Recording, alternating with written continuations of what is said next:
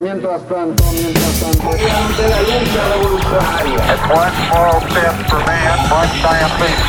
Mi primer sueño es jugar en el mundial. La casa está en orden. Una hermosa nos avisa que todos fueron apuñalados. Un sistema de vuelos espacial. Y todo, todo, todo mientras tanto. Mientras tanto, mientras tanto, mientras tanto. Parece que no fuera una joda grande como una casa.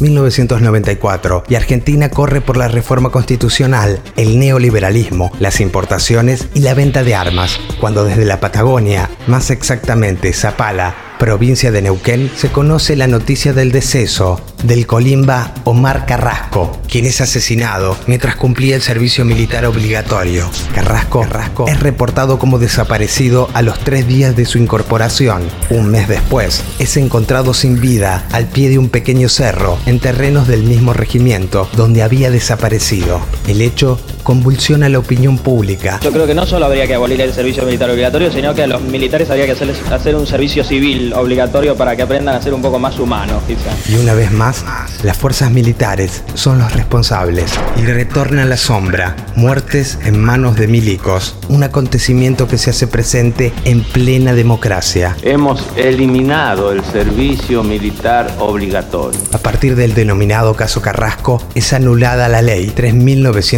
3948 y el servicio militar obligatorio es abolido.